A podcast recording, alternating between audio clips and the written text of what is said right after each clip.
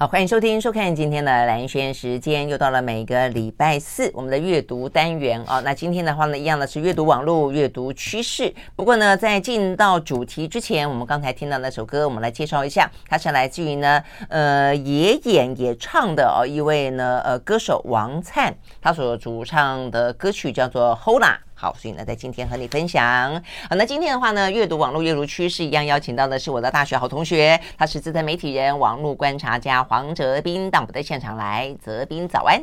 兰萱早，各位听众大家早。好，又来了。最近这段时间的话呢，好像每次一听到哲斌，就会想到 AI，会想到呃 Chat GPT。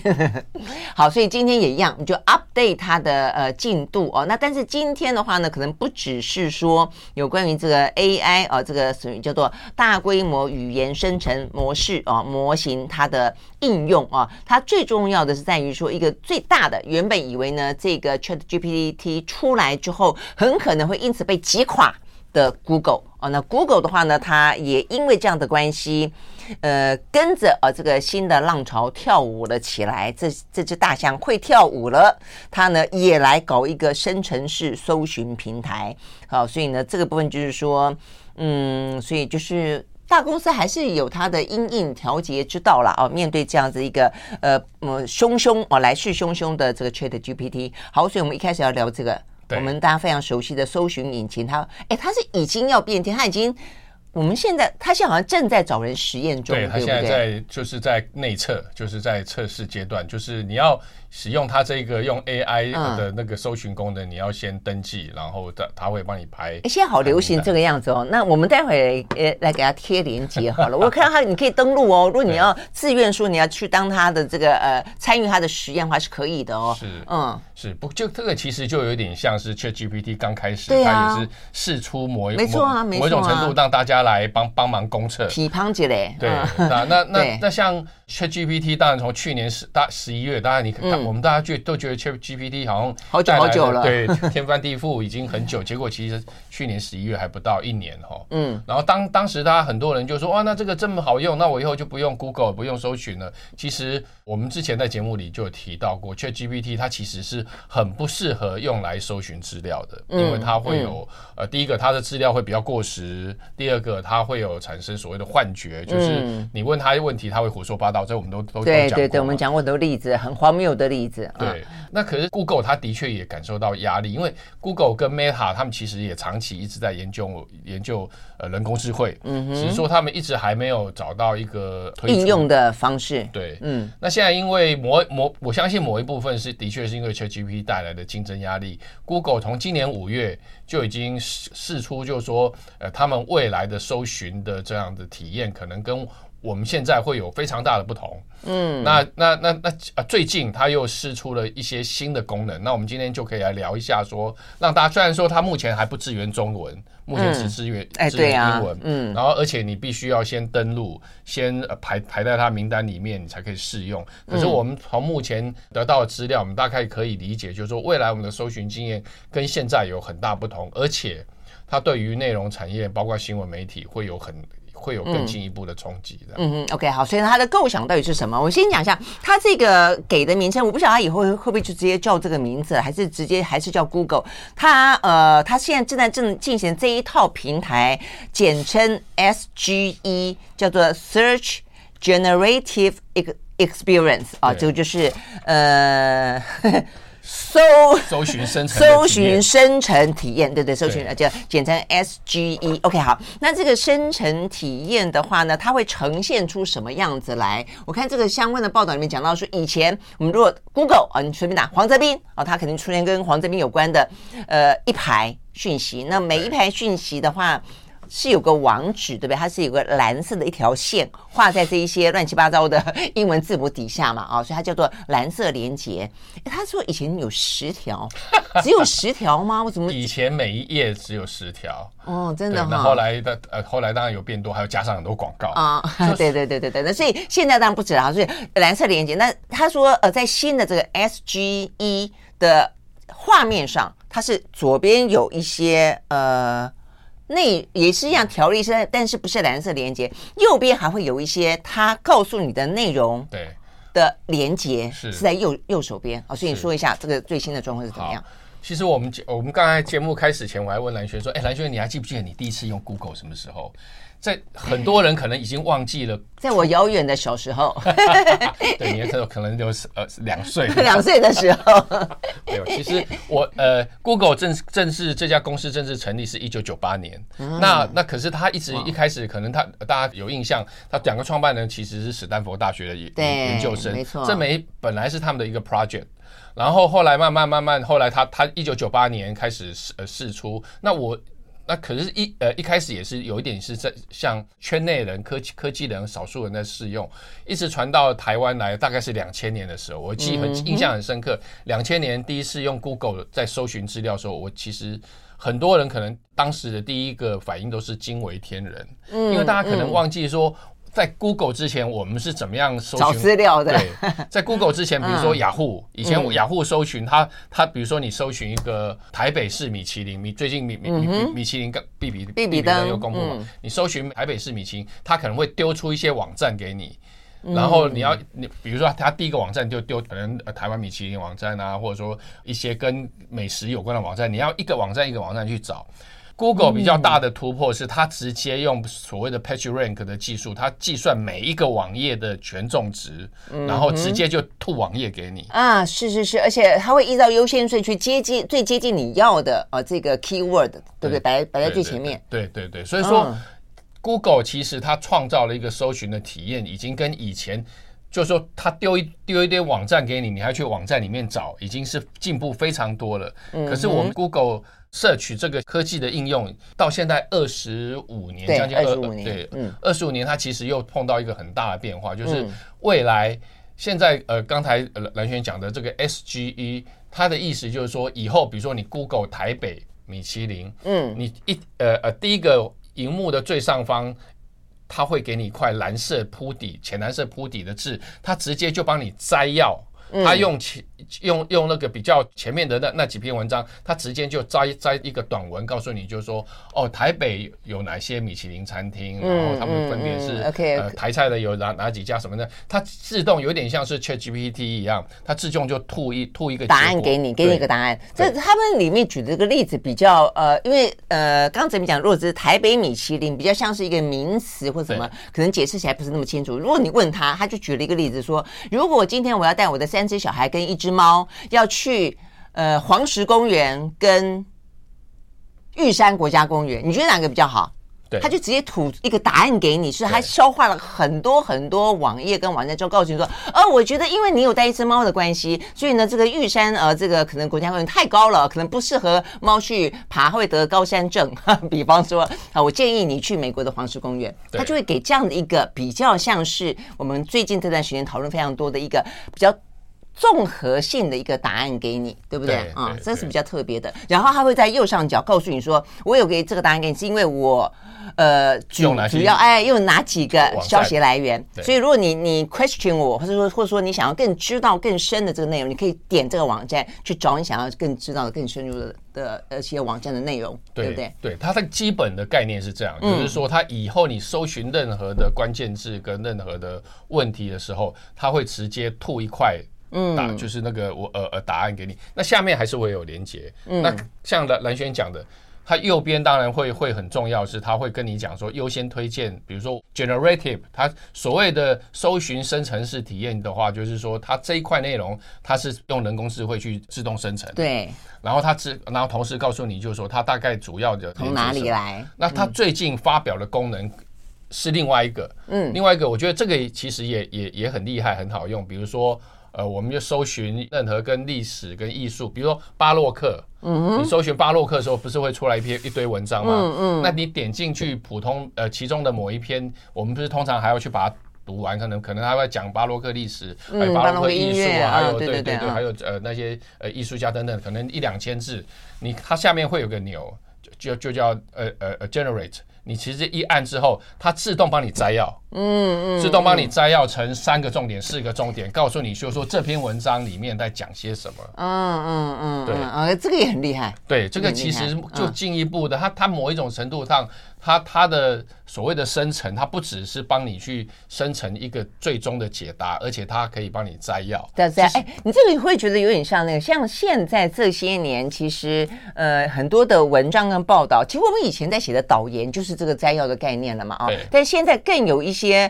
呃，尤其国外的网站会告诉你就说这，没错，它还会有一个像是像台湾啊，比如什么关键关键评论网啊什么，他们就一开始很流行，就是让大家觉得哎很不一样哦，你会想去看它，是因为它一开始会告诉你说。你为什么要看这则报道？因为这则报道里面几个重要的点是什么？呃呃呃呃，大概三行讲完了。这个东西以后就是由 Google 最新的这个软体会告诉你。像你刚才讲那个关呃关键评论网或一些国内网。嗯国内外网网站会一开始先文呃在文章前面先帮你做摘要，那个是功能智慧，哦，那是功能智慧是人人去写的嘛？那可是当然未未来更方便，工人智慧，OK 好。然后未来当然会是 变成人工智慧，它就自自动就帮你摘要生成了。然后而且还还有另外一个很很我我觉得也是很很好用的功能，就是说，比如说人家讲巴洛克，里面看看看看看看到巴洛克里面某一个艺艺术家的时候，某一个音乐家的时候，它会有一个去点他。连接你不用点，你一摸它，一一摸它，它就会伸出一个小方块，就摸它不就是点它的意思吗？你不用点进去，你不用 click 进去。哦，真的吗？对，什么意思？摸、抚摸、touch，你就只要把你的滑鼠放在那个关键，放在上面啊，了解。放在那个，也不用按右键，也不用按，完全你摸你你只要把它放在那个放在上面，对，那个名词上面，它自动就会长一块，就是说，嗯，我知道那个东西，对，大家应该都知道那个东西，对，有一块。像对话框那样的，它就直接告诉你它的内容。对对对对对，它它大概就摘要告诉你它它它它在讲些什么的。真的哈，好，所以呢，这是新的 Google 的 SGE，还有哪些内容呢？我们休息儿马上回来。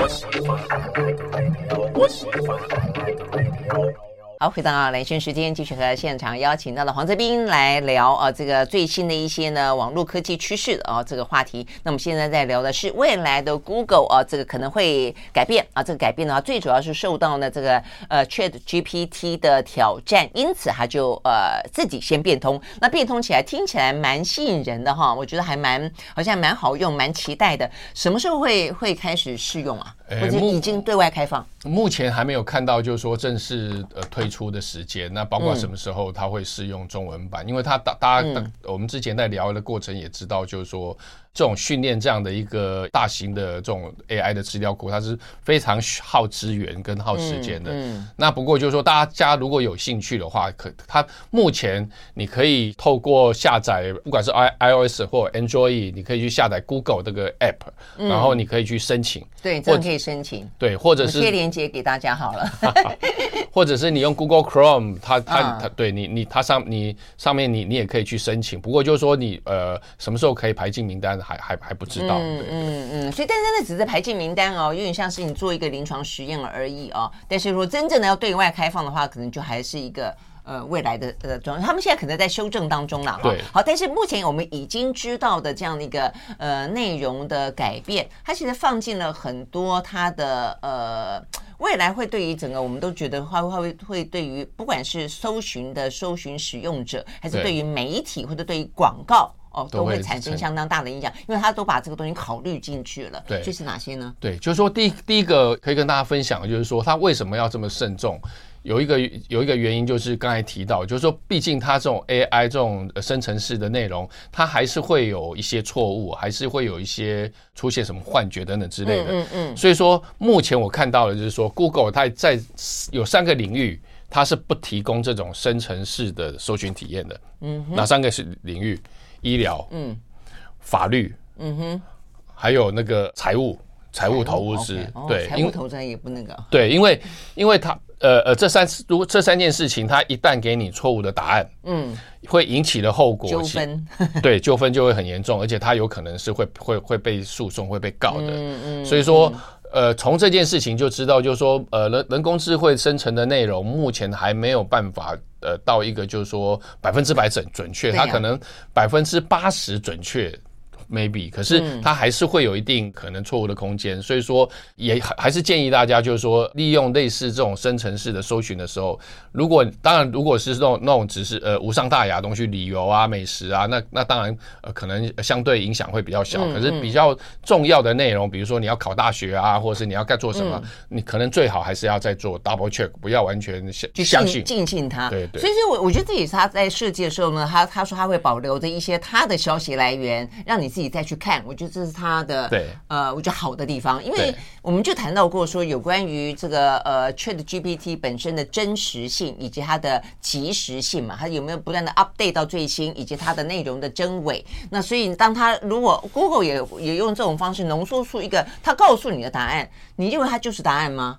对不对哦？所以你可能必须要去 double check，必须要自己去再去看一下。嗯、对，而且 Google 搜寻出来资料它是比较及时的，不像 ChatGPT 它可能呃是两年前的资料啊，嗯、或者说那个呃一一一年前的资料这样。嗯、那另外一个我呃会有会带来的冲击，其实就是刚才跟蓝轩讲的那个那件事情有关，就是说。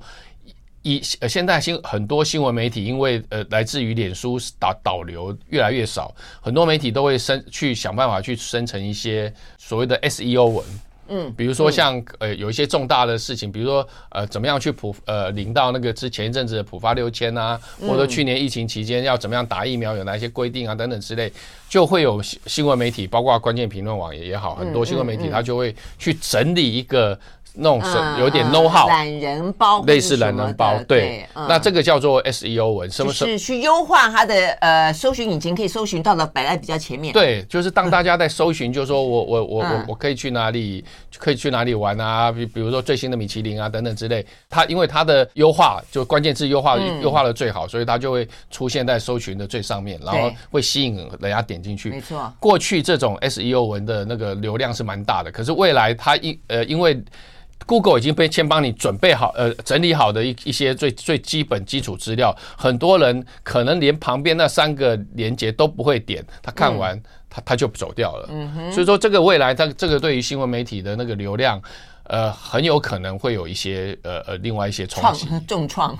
对，所以反过来说，我看这个媒体报道在讲到有关于这一次 Google 的这个 SGE 的时候，也有讲到说，如果可以有想办法让自己挤上，它也会摆在右边的这三个前三则。哎，对，他是讲基本上前三则，呃，就是说我告诉你说，我的给你这个答案的来源，最主要是参照这三个网网站或者这三个网页的话，那么你很可能你的曝光度。你的连接度就会来得非常高，就是会稍微好一点。可是我因为那三个之外呢？三个之外可能就 就乏人问津。对，就像我们以前聊过，Google 几乎呃，我们 Google 一个名词不是会出来几十页甚至上百页吗？嗯、大部分都只大部分人都只点第一页。第二页的那个呃点进去的流量已经是是第一页的可能是三分之一或或或更低。嗯嗯嗯，对，所以未来的话呢，如果他给的答案都真的是，我觉得这个一定会有一个体验的过程。如果你发现你都很满意，而且它都很接近真实，那我觉得可能不用几个月、半年、一年，大概就不会有人再去看右边。这三个，更不用说下面，对不对？更不用说下面，除非你买广告。真的，OK，好，那搞不好接下来广告的呃，也因此而应运而生，不知道啊。所以它确实会是另外一个可能颠覆你我非常惯常每天使用啊，这个不管是工作啦、生活啦，都会去运用的这个呃，一个以前说都问 Google 大神，以后呢，Google 大神呢会告诉你不同的回答，用不同的方式回答你呢，而这个方式到底会造成什么样的改变？我们会继续来 follow。好，我们休息了，再回到现场。I like 103, I like radio 好，回到蓝轩时间，继续来现场邀请到了黄泽斌来呃阅读网络阅读趋势哦。什么刚刚讲到是这个 AI 哦，这个对于呢 Google 大神哈、也产生了相当大的挑战啊、哦，但是他也因此而改变了自己啊、哦，所以目前正在进行一个内部试验。呃，那这个试验的话呢，未来会改变整个搜寻的新形貌。不我们刚刚有漏了一个没讲，就是说未来你 Google 啊、哦、这个呃新的 Google 的时候，不知道它会叫什么名字了啊、它会出现图片。呃，比方说他呃讲到说 Google 脚踏车，它会直接出现好好好多样的脚踏车给你看，所以它就可以那出现什么样的脚踏车，是不是中间就有广告？对，啊想比较多。对，就是我们现在常常会搜寻商品啊，比如说搜寻脚踏车啊，搜寻那个滑板滑板车啊，说搜寻。呃，比如说相机、手机什么之类的，那我们现在常常看到就是赞助商广告会上面排排站、排排排站这样一整排嘛。嗯。未来的话，它不，它不只是搜寻所有有下广告的脚踏车的样子照片给你，它直接把里面的摘要，比如说某一款脚踏车，它的功能、它的特色是什么，它有呃，它它的一个呃比较特别的地方在哪里，它的产品优势在哪里，还有它基本规格，它直接用。AI 一样去爬内文，就在首页就告诉你了。是，所以说你就不用一个一个点进去看。当然，你还是可能还是要点进去看的，只是说你可以很快的挑出初步筛选出，比如说它可以吐十个广脚踏车广告，你可以根据它的呃在首页的那些 AI 生成的描述，你可以很快的就锁定三个到四个点进点进去。对呀，哎，我真的觉得，如果未来那么依赖这一些他帮你消化之后吐给你的东西的话，那他这个背后怎么样子的去搜寻、去消化？就会很多背后的力量可以去拉扯嘛，对不对？对对对，所以说，嗯，所以说 AI 的确现在开始也都已经影响到广告的生成，对，而且会有一些很有趣的案例出现的。对啊，对啊，他可以想尽办法让这个 Google 总是呃怎么搜都搜搜到它，哎，这个就很厉害了。好，所以呢，讲到呢这个广告如何受 AI 的影响啊，那现在呢，呃，不用等 Google，其他部分的话呢，事实上也开始陆陆续续都开始有这些例子出来了啦，哦，嗯。嗯，最简单的一个，我看到这个举的例子是说找了这个明星来代言，但是明星呢基本上不用拍片，他不用真的去拍片，呃，直接用他以前的片子，然后呢让他嘴巴嘴型随便动一动，就开始讲出你的公司品牌，讲出你的呃饮料的品牌，讲出呢你的呃什么随便哦这个杯子的品牌。对，这个是这是一个呃印度比较特别的案例啊。不过我们可以先、嗯、先先。讲一下，就是说国外的广告公司也已经开始想办法在运用，说怎么样用 AI 创造广告。第一个的就就是说，呃，它的价格呃低廉很多，而且它的制作时间。呃，短很多。以前我曾经在某一家公司，我刚毕业的时候还是个小菜鸟，呃，刚退伍的时候还是个小菜鸟，在某一家公司的时候，那时候曾经也负责就是拍公公司企业的形象广告。所以说我我我大概很很清楚，那个以前应该是说到现在拍传统的所呃所谓的那种电视广告，它是很花钱的，嗯，而且花钱是一定的啊，你不管要。外景十五秒、三十秒都很花钱。对，不管是要外景或棚内搭景，然后你要请一个有名有名的代言人啊，然后你还要可能要拍一整天或两天才有可能杀青，然后还要画脚本啊等等之类的。那那所以说，以前拍广拍所谓的电视广告，动辄制作费可能是一百万左右，一百万甚至两百万，看你找的找来的呃呃代言的咖有有多大。嗯，哎，现在未来它可能会有会有很多诶应用 AI 的方式，比如说它直接用动画动画来制作，嗯。然后把蓝轩，比如说蓝轩代言某呃代言某一个养生饮，嗯，那蓝轩可能不用自己去拍，他就直接你你就授权说他可以用你的肖像。跟你的声音，然后他去，他他他去用 AI 生成一个蓝轩推荐，说，哎，这个养生饮很好喝哦，喝了之后会跟我一样。呃呃，永远十八岁哦，等等之类，跟其实完全都我我我我我完完全都都都不是你讲的，嗯嗯，就是连整个的影像画面都可以完全生成，嗯，OK 好，因为我看到那个例子，他讲到说宝莱坞的那个很有名叫什么沙鲁克汗，他只是嘴巴的呃讲话声音被被模拟，然后嘴型稍微去改变它，但你刚刚讲是整个的人搞不好都可以符合那个情境了，对不对？对，那刚才成本更低啦，我看这个成本好像说可以。少掉十分之一。对，那印印印度这个案例是呃更有趣哈，它是一个呃某一种程度它是有一种公益的案例，就是说因为印度有很多因因为也经历疫情，有很多小商家本来也快倒快倒了，然后现在终于慢慢开放，所以说他们他们问题是他们没有钱去。呃呃呃呃，拍广告没有钱去打广告嘛，嗯、所以说那个不就有有一家巧克力厂商叫金百利吗？嗯、他们就找了这个沙鲁克汗，就是其实是是一个很有名的印度的男男男男演员。你你看了你看，他现在是一线一线男星，对对对，他他找他拍了一支广告，嗯，拍了一支广告之后，它其实是是在是在 promote 那个巧克力。可是你可以用这支广告，它就开放一个平台，就说你你可以呃，不管是你是卖鞋子的、卖手机的、卖什么商品的，你可以直呃呃直接去呃输入你的你要 promote 的商品，输入你的广告词，比如说我们家鞋子很漂亮啊，啊买一送一啊，怎么样怎么样？你把它输入之后，然后沙鲁克汗的那一支广告。它自动用 AI 帮你转成，让它去讲你的广告词，帮帮帮，让它帮你去 promote 你们家的商品。嗯，那这个就是可以让让小商家可以去呃呃零成本得到一个呃沙鲁克汗的，就是啊广告，然后你可以把它放在自己的 Facebook 啊，或者放在自己的 IG，然后拿拿来 promote 这样的。嗯嗯，这个真的是蛮蛮神奇的。所以 AI 制作，如果但是重点在于说，当你作为一个公益广告的时候，你可以这样子，因为它本来就是需要很高的预算，它因此可以降低很多。但是如果是在一个很商业模式的里头，所有的东西 AI 都可以降低那么多成本的话，那那那那些产业里面的人要赚什么？我觉得这就是另外一个问题。所以说，大家如果有注意到。好莱坞的编剧前一阵子一直在罢工，对，然后有一些包括有一些呃好莱坞的演员也声援他们，对对，而且都是也蛮一线二线的呃这个明星巨星都出来声援他们，对啊，对，所以说这个其实就是我们刚才我们一直在强调，就是说科技的两面性嘛，哈，它就是说它一方面可以带来效率、节省成本。然后呃，甚至可以呃激发创意，可另外一部分，它的确是会呃侵犯到某一些人的利益，不管是著作权啊、肖像权啊，或者是工作权。对啊，所以我我看那个报道也有一个，就是说他他当然他这个他是觉得非常的 proud of，他们说零预算，所谓零预算呢，他们用了好像是哪一个美术馆里面的一个非常著名的画哦，然后用这个嗯。就是用动画的方式去拆解它，重新去编编转它，就总而言之，根本不用去出机拍，也不用找任何的明星代言。总而言之，他就拍了一个非常美的广告。对呀、所以你就觉得说好，所以呢，这个 AI 对于这个嗯世界的改变啊，真的是会蛮大的。OK，那我们就休息会儿，再回到现场。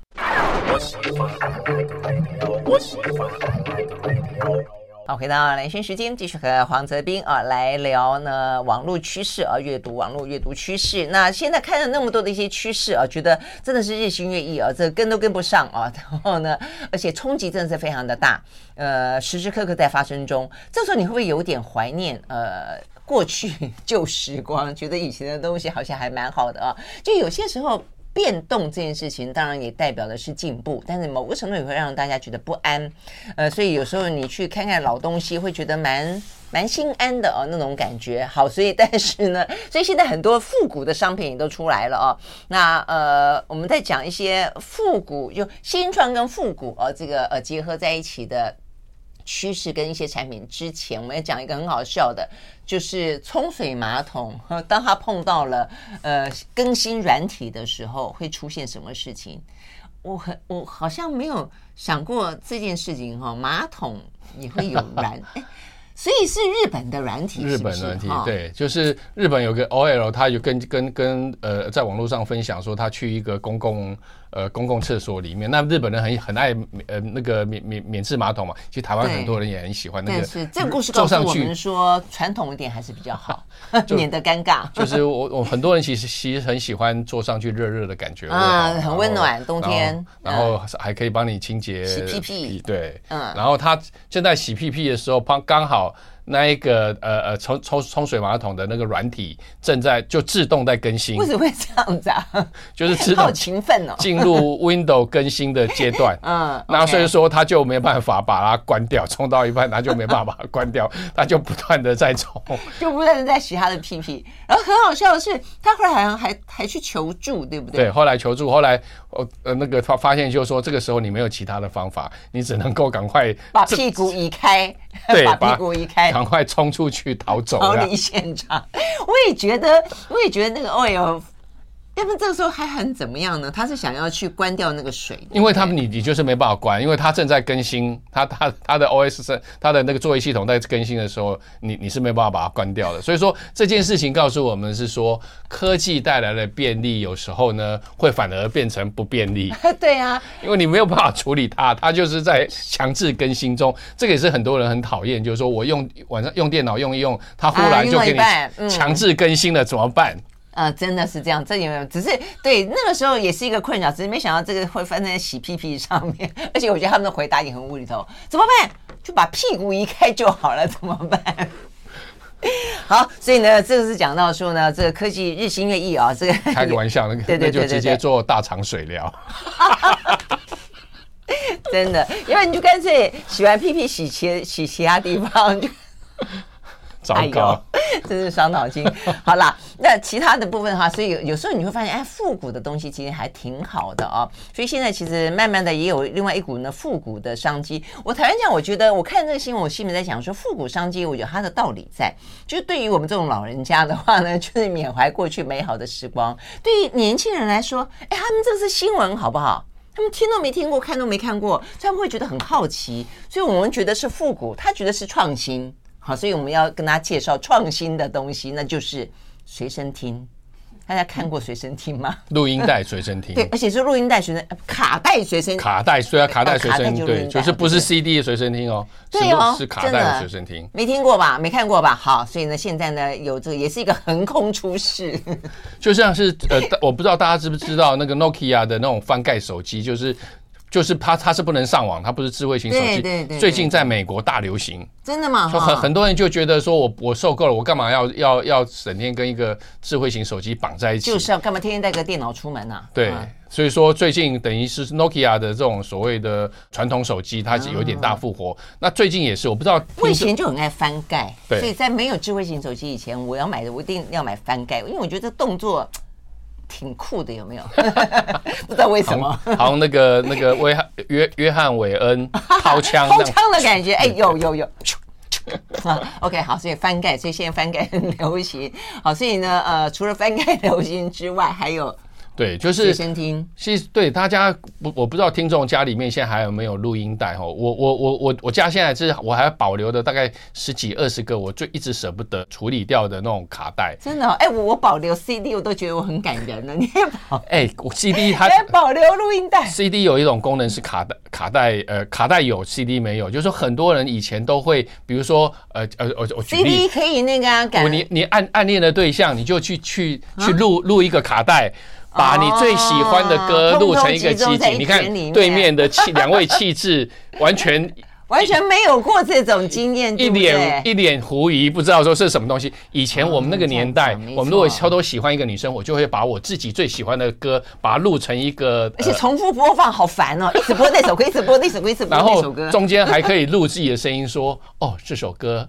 是我对你的，呃、真的吗？你 还叫这？就是我是你的 CD 这种感觉啦。DJ 我是你的 DJ 这种感觉。哦，啊，这像这些卡带现在不能听啊，怎么办？这边把妹的招？没有没有没有，我没有录过这个东西，都别人录给我了。啊，真的？开玩笑开玩笑。好，反正就重点是说，呃，因为很多人还是有这个需求，所以说很多录卡带给别人的需求。Toshiba 在日本的 Toshiba，台湾没有卖，所以这个不是广告。Toshiba 它就出了重新出了这种可以用蓝牙的那个卡带随身听。真的很酷，所以他的意思就是说，你只要现在还没有淘汰的卡带，通通可以用这个随身听。对，哦，因为现在很多东西留着，就是你没有东西可以播，你知道吧？像我留着 CD，我 没有 CD player，我留着那个录影带，我们不是很多录影带啊，泽斌更多，我没有那个录影机，给我的录影机好像坏掉了，也没修，但舍不得丢。而且总而言之，现在有这样新的随身听，蛮蛮好玩的，因为你知道吗？随身听对于我们那个年代来说，一度是真的是每个人都别在那个腰带皮带。上面，其实现在看起来好怂，可是以前就会觉得很酷，然后再戴个耳机，戴个耳机，对不对？现在可以直接用蓝牙，就不用这种一条线那样子。嗯，真的哦，OK，好，所以我觉得这个点子真的还挺不错的。那还有哪些呃复古的新创呢？休息了，马上回来。I like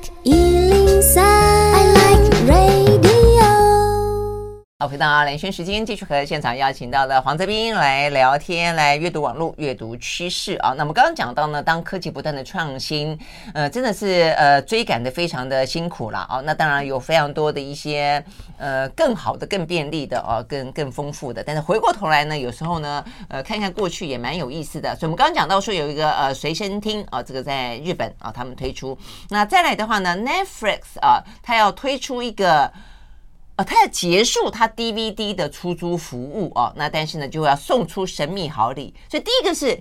啊、哦，原来 Netflix 以前是出租 DVD 的嘞，他从这样的一路转型、转型、转型、转型、转型到串流平台上面去了。DVD 大家还看过吗？有啊，我家还有好几百片。真的哈，这个 DVD 我也是还有。我刚刚在你刚刚讲说那个什么 CD 跟卡带最不同的功能，我本来想开玩笑说有，呃呃，这个呃 CD 跟 DVD 都可以拿来挂在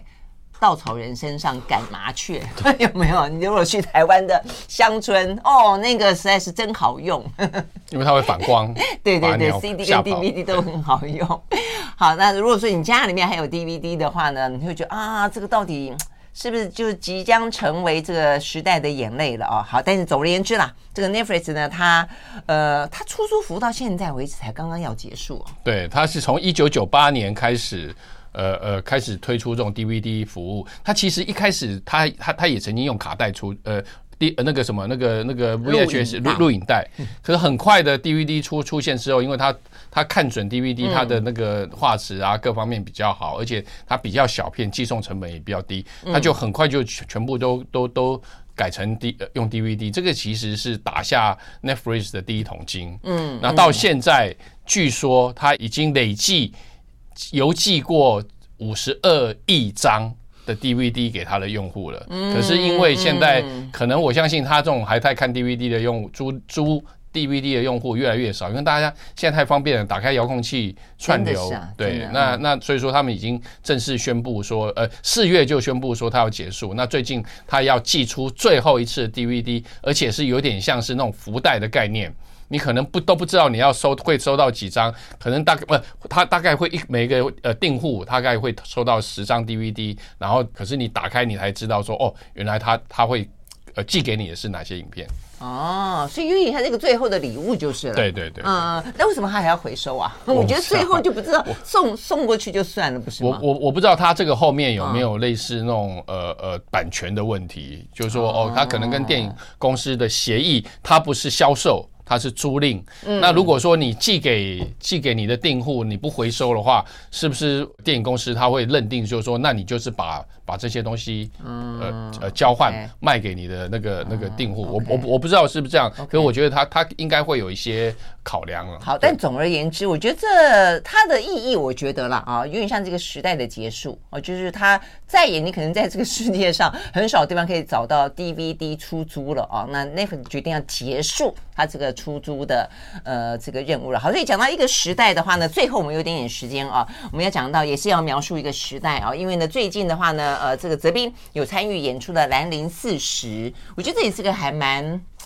蛮复古的感觉，就是说第一个 对，第一个就是呃舞台剧啊，尤其呢在这个舞台剧上面的这些人也都很复古，从几十年前开始演，就从呃他其实。呃，这么说好了，之前蓝蓝轩大概几年前有去看过我我演的这个舞台剧，叫做《演员实验教室》。对，那一直到去年都都还有在在台北、台中、高雄，就是因为很受欢迎、很经典，所以每隔一段时间就会再演一次嘛。然后呃，最近其实是九月六号，稍稍微跟大家讲一下，如果我不管你有没有看过这个舞台剧，最近它的纪录片要上映了，在院线上面可以看得到。哦，所以九月六号是他的纪录片，对，所以不是舞台剧，对，而且不，他是以这个记录舞台剧的核演出为核心，他去展开一个时代，就是说在讲八零年代为什么会有兰陵剧坊出现，然后那时候比如舞蹈舞舞舞蹈会有云呃云门舞集，然后后来又有台湾新电影，比如说杨德昌、侯孝贤，差不多都是在那个时代崛起的，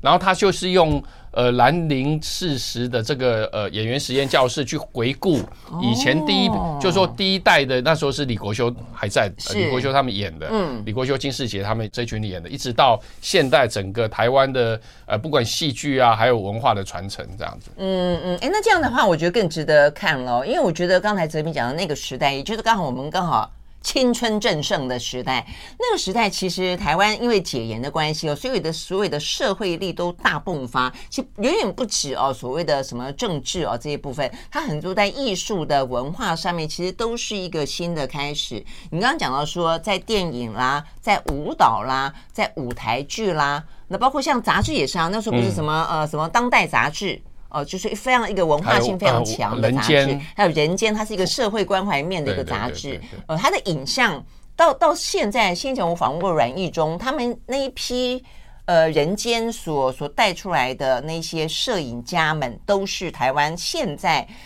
都是嗯，不能还没有到齐老啦，就都是很有分量的大师了嘛。对，对，就是说，其实大家如果有兴趣的话，嗯、尤其对译文或者说台湾的这段文化发展，嗯、不妨可以去看一下。听说，不管你有没有看过兰陵的这个舞台剧。很多人我去看的适应，我还蛮惊讶，很多人看的都很感动，而且都都都会觉得他们勾起盈眶，勾起他某一种时代的记忆，这样子。啊，真的是，所以呢，这是另外一种时代的眼泪，并不是因为说被遗忘了，然后被丢弃了而流下眼泪，是因为太感动了啊，对，所以流下眼泪，这真的很棒啊。所以呃，OK，所以呃，由王耿瑜导演的《来年四十》，来年开枝散叶啊，所以很多现在呢，在戏剧舞台上面的呃表演。很多都是从南宁出来的啊。OK，好，很棒，就像黄泽斌一样。OK，好，所以呢，九月 六号，对不对？对对对对。呃，它就叫做演员实验室吗？演员实验教室啊，兰陵四十演演员实验教室里面有金世杰啊，还有尤安顺啊，还有那个呃杨丽英啊，还有呃赵志强啊，很多很多厉害演员，就对。我是里面最不厉害的，就对。